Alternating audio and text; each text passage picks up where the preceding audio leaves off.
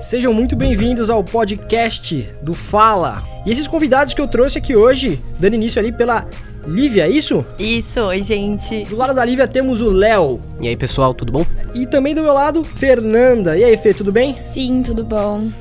E quem vos fala aqui é o Fernando Celani. Eu sou um dos colaboradores do Fala Universidades. O Fala é um lugar para todo mundo que quer começar a expor as suas ideias, a gerar um portfólio, a ganhar alcance de, de visibilidade com tudo aquilo que produz. E então vamos dar início ao nosso programa de hoje que traz um assunto bem polêmico.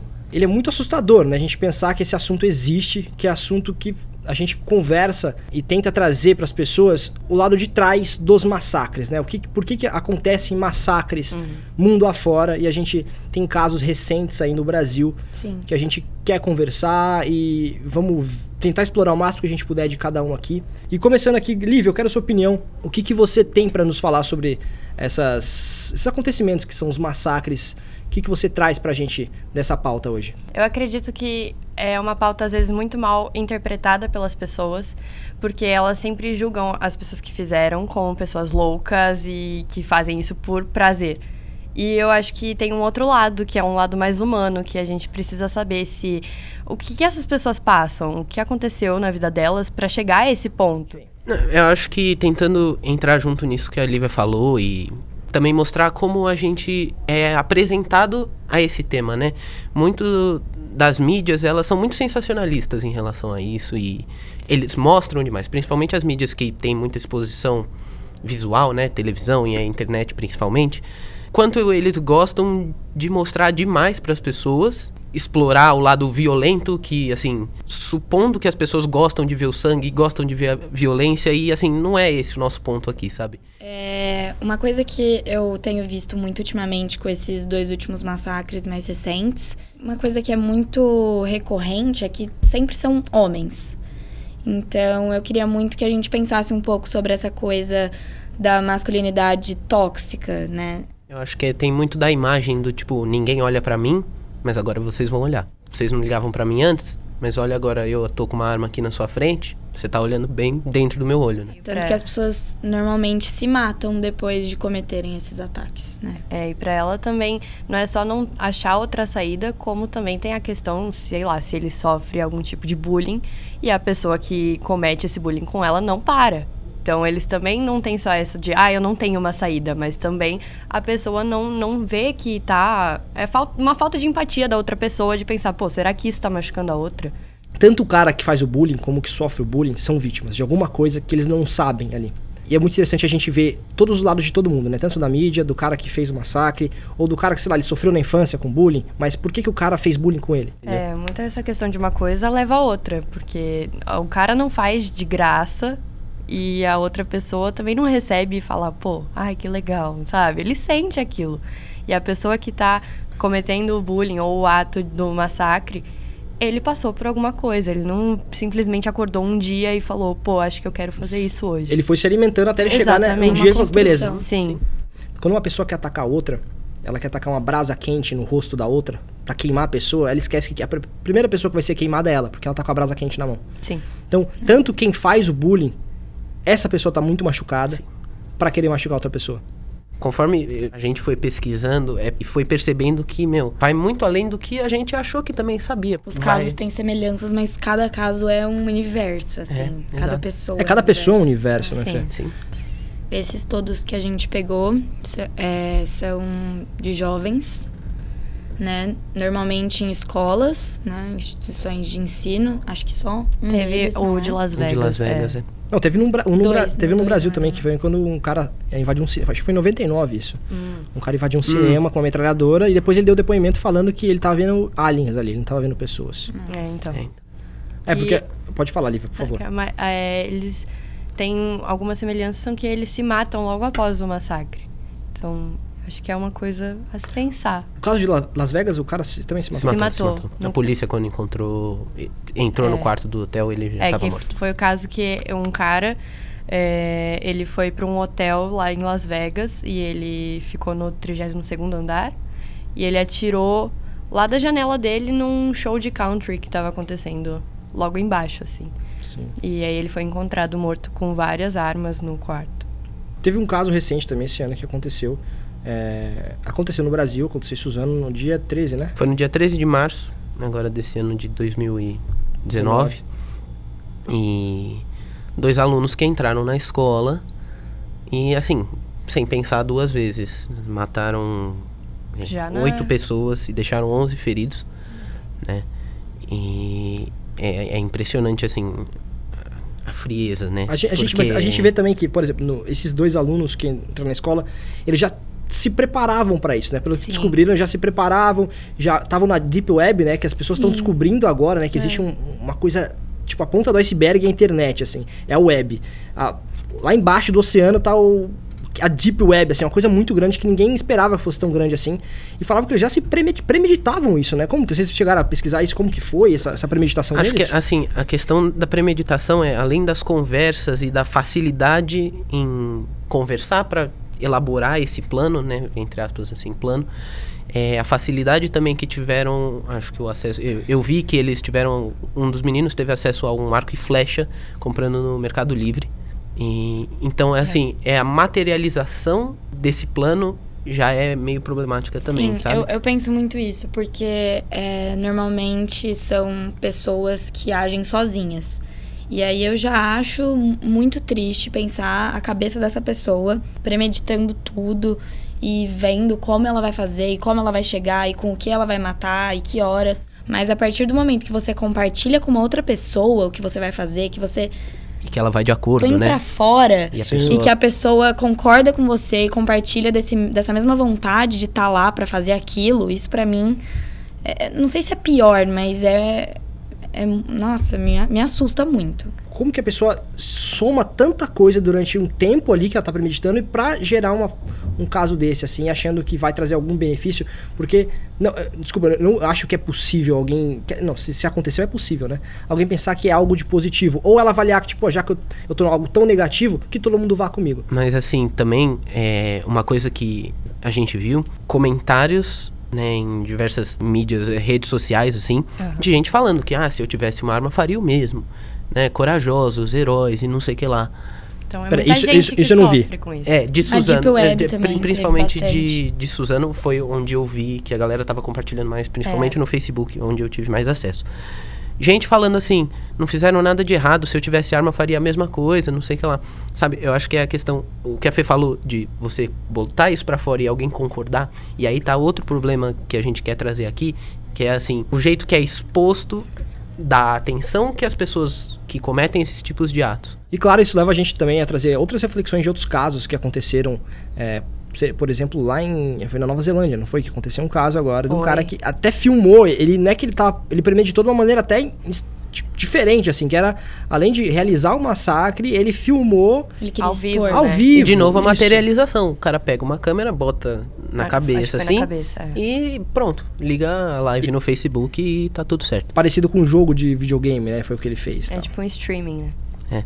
E o que eu acho que foi muito triste foi que foi numa mesquita, né? Foi muito triste isso. Ele chegou assim, é, era um australiano, chegou num- numa mesquita na Nova Zelândia e estacionou o carro, desceu do carro com, a- com uma metralhadora e foi até a mesquita e abriu fogo contra os fiéis. E aí ele gravou ao vivo, transmitindo nas redes sociais dele. Sim. Chocou. Uma demais. coisa que eu fico pensando muito é se a forma, não só a forma como a mídia trata, mas mostrar isso na mídia, se ela não influencia outras pessoas que também sentem isso a cometer Com a mesma certeza. coisa. Com certeza. Ou se ela auxilia as pessoas a falar, pô, acho que não é esse o caminho, vou procurar um outro tipo de ajuda, uma ajuda psicológica. E é aquela, aquele papo de que se a pessoa assiste um programa do Datena todo dia da semana, Ela uma hora isso. ela vai achar normal É, o que ela vê de- dessa violência, entendeu? O que é muito absurdo. Porque se você só vê violência, uma hora tá normal. Então é uma coisa de alimentação de pensamento, né? Independente da idade. E igual as pessoas comentam sobre jogos. O que, que os jogos influenciam? E, por exemplo, pra gente, a gente joga, sei lá, um Counter-Strike. E não é nada, é um jogo. Eu tô É um jogo, jogando é um jogo. normalmente, mas. Entretenimento. E a pessoa fala, ah, não, isso não vai influenciar a pessoa. Só que a gente não sabe o que passa na cabeça dela. Às vezes aquilo tá influenciando de uma maneira bizarra e a gente não sabe. Muitas pessoas são assim, sabe? A gente até tava fazendo um trabalho e ficamos sabendo que muita gente não, não vê notícia porque se choca com o tanto de coisa ruim que passa na TV, que assiste, enfim. E eu acho que a gente também não pode negar isso, sabe? Porque muito do que a gente viu, por exemplo, num caso que aconteceu no estado de Virgínia, nos Estados Unidos, foi que um, um estudante, ele chegou lá, matou várias pessoas. E assim, é, depois, é, apurando tal, com pessoas que fizeram parte da vida dele, é, dava, pra, dava pra ver, né, um reflexo dele na juventude, assim, na infância, na escola, tudo que ele fazia, ele escrevia poemas que, assim, assustavam as pessoas. Ele colocou fogo na escola uma vez. Então, assim, é uma pessoa que, se você olha com com outros olhos, sabe? Talvez dê para evitar algumas coisas. É uma coisa que eu acho que a gente tem que começar a fazer, tanto os alunos quanto principalmente professores, eu acho. É, é bom a gente saber das coisas que acontecem e tentar trabalhar como que a gente vai lidar com essas situações. Como que é o ponto de equilíbrio para eu saber ouvir isso, neutralizar em mim e eu conseguir transformar isso em algo positivo. Porque às vezes também é, deve ser difícil para uma mãe que vê que o filho dela tá crescendo ali de uma maneira esquisita, que não tá legal, o crescimento dele. Deve ser difícil associar isso e admitir, meu filho tá sendo mal criado. Sim. Na verdade, não tem nada com meu filho. Aí a pessoa coloca tanto uma máscara, um muro ali na frente, não, não tem nada com meu filho, nada com meu filho, que acontece uma situação dessa. Aí a, aí a pessoa fala, tinha alguma coisa com meu filho. Eu que não, eu não lembro qual massacre que foi, acredito que foi o de Columbine. Dizia. Foi, foi, foi. isso mesmo. Uhum. Foi. O massacre de Columbine. A mãe deu uma entrevista depois falando que. Uma palestra no TED Talk, tem é, no YouTube. E ela disse que ela achava que o filho dela estava envolvido e aí quando ela teve a certeza que ele estava envolvido e ele era um dos atiradores, ele, ela rezava para que ele morresse, para parar com isso. Então, tipo, ela fala que foi a coisa mais difícil da vida dela, mas que ela precisava que aquilo parasse. E aí ela rezava para que ele morresse. Então, é uma coisa que afeta muitos pais também. Será que, será que essa, essa, essa mãe em específico, o rezar para ele morrer não foi um, uma uma somatória de um monte de coisas que já vinha acontecendo durante a vida inteira desse menino, assim. Será que ela não pôde fazer nada? Por, mas por que, que ela fala isso? Porque ela, ela, ela, assume algum erro da parte dela? O que, o que eu vi, o que eu assisti na palestra é que ela fala que para ela, a, até a data do, do massacre ela em, em Columbine, ela achou que estava tudo certo. Então, eu fico muito pensativa sobre isso, porque por um lado, eu penso assim, na minha experiência com os meus pais, eu eu penso que não daria para eu esconder uma coisa dessas deles, de jeito nenhum. Mas por outro lado, eu penso, mas será que alguém conseguiria? Será que a pessoa tava tão profunda assim dentro dela, numa coisa tão obscura, que ela de fato não, não, não demonstrava isso? Tem até umas mães, acho que as mães dos atiradores de Suzano, não sei qual do, dos dois, que falou que esse não era o filho que ela conhecia. E assim, era, era a mesma pessoa, né? E como que uma pessoa pode ser tão diferente com a sua família e de repente, sabe? É, ela disse nem esperar aquilo, de nenhuma forma. Eu e a Fernanda, a gente tá fazendo uma matéria sobre estética e felicidade, que é uma nova matéria que as faculdades estão implementando. E talvez isso seja uma alternativa. Genial. Não só para as faculdades, mas também para as escolas. A gente entrevistou o pró-reitor da Belas Artes, que é o Sidney Leite, e ele falou o seguinte: que a aula não é uma aula de autoajuda. É uma aula onde a pessoa vai tentar entender de uma maneira filosófica, é, entender a vida, o porquê da morte, olhar para si mesmo. Então, eu acho que é uma coisa que as escolas deveriam pensar em adotar. É, como, como a gente pode mudar esse sistema educacional hoje em dia que eles prezam exatamente, às vezes até, não é pelo aluno em si, sim pela reputação da escola. Com certeza. A reputação da escola Com de certeza. ter alunos exatamente. que passaram em vestibular XYZ. Exatamente. É. E é então, é isso que importa e ponto, é acabou. É uma máquina uhum. de vamos passar no vestibular, vamos conseguir Aprenda uma coisa a marcar na vida, na prova. Tudo além da felicidade. Então ninguém para pra perguntar, ai, será que a pessoa fulano tá bem? Passou numa faculdade assim excelente, mas como tá o emocional dele? Fê, você tinha um, alguma coisa pra comentar? Eu vi você se gesticulando É, então, ali. O que, que você acha? É que a Lívia estava falando da nossa matéria sobre a disciplina Felicidade nas universidades e o Sidney Leite, o pró-reitor da Belas Artes, falou que ele considera que a matéria não é uma caixa de Pandora que vai resolver todos os problemas, mas que ele imagina, baseado nas atividades que ele faz na aula, que ele é o próprio professor, que se esses é, dois atiradores é, de Suzano, por exemplo, se eles tivessem tido a oportunidade de ter essa, essa disciplina, alguma atividade, sabe? Ele, Reflexão, enfim, né? É, a reflexão, sabe? Ele faz umas atividades pra você dividir um papel em quatro, colocar como você era, como você quer ser, é, momentos da sua vida que marcaram. E ele falou que tem gente que entrega em branco e que aí ele conversa com a pessoa e que é um espaço de reflexão, mesmo que pra muitos, sabe, É seja plantar, uma mal. semente, né? Plantar uma semente ali. Às vezes a pessoa nunca teve a oportunidade de se expressar, de falar algo. Porque as- o, o carinho, o amor, parece que é algo muito. Se você falar, você é fraco. Eu, É. é, eu quero trazer também duas, dois relatos, duas experiências no caso. Uma quando eu tava no segundo ano do ensino médio, minha professora de português, ela, ela tinha muita liberdade para fazer esse tipo de atividade para fazer a gente pensar e refletir mesmo.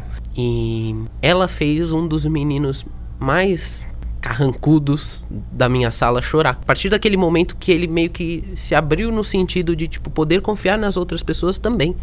Porque lá tava num momento muito emocionante para todo mundo, tava todo mundo meio chorando, contando experiências de dificuldades e tudo mais. Porque tem muito isso do desprezo também, pensei nisso agora, mas tem muito do desprezo que você com 17, 18 anos, ah, você é muito novo, você não, não sabe do que você tá falando, ou tipo, as pessoas não ligam muito pro que você sente porque você é jovem, então você não tem o direito disso. E acho que a professora trazia muito isso, então tava todo mundo muito emocionado. O menino chorou e acho que foi um momento que foi, assim, de encontro pra todo mundo, sabe? Saber que um podia confiar no outro ali. Eu acho que isso é muito, muito importante mesmo dentro da escola e qualquer outro ambiente. Eu, eu, rapidinho, gente, eu quero citar uma frase da Emma Watson aqui, que ela falou na ONU uma vez, que eu acho que cabe bem agora nesse momento que a gente trouxe. Sim. É assim, ó.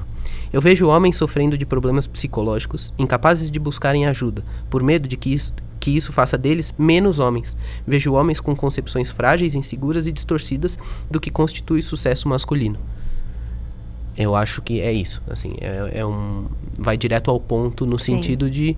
E, e digo por mim também, sabe? É uma questão de... Já me peguei chorando algumas vezes e falando, tipo, não, não preciso reagir dessa maneira, sabe? Porque não é Não é Homem. como você deveria fazer. Entendeu? Então eu acho que, de novo, trazendo de volta os massacres. Todos esses aqui que a gente tá falando são homens.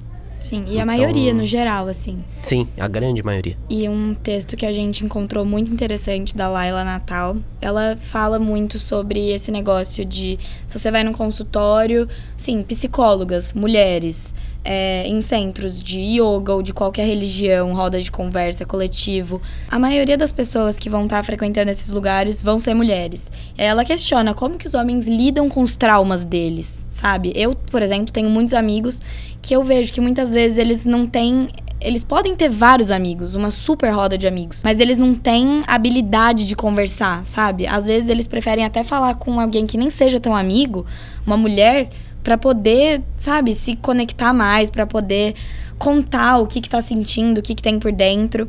E aí, como que eles lidam com as decepções das, vida, das vidas deles? Como que, como que eles lidariam com uma traição, com alguma coisa que machucaria, ou mesmo uma questão familiar, sabe? Eu já vi é, amigos meus que os pais se separaram e eles não contaram pra ninguém, porque não podiam é, mostrar esse lado frágil, né? Talvez esse negócio da masculinidade tóxica mesmo, que fere. Mas, mas eu, eu lembro que, eu lembro que eu organizei um campeonato de, de futebol na minha escola, era um interclasse lá, eu tinha organizado esse campeonato e eu me sentia no direito por eu ter organizado de dirigir tudo ali. Então, mas que um cara veio apitar um jogo lá, eu cheguei, eu tava com, tava com a mão quebrada, então minha mão tava pesada, tava com gesso, eu cheguei dei um socão nele assim, e eu, pra mim eu resolvia tudo assim, na, na minha cabeça era tudo resolvendo na violência. Mas é- era difícil pra mim admitir que na realidade eu tava precisando de carinho, eu tava precisando de um, de um abraço ali, de, um- e a masculinidade tava totalmente quebrada.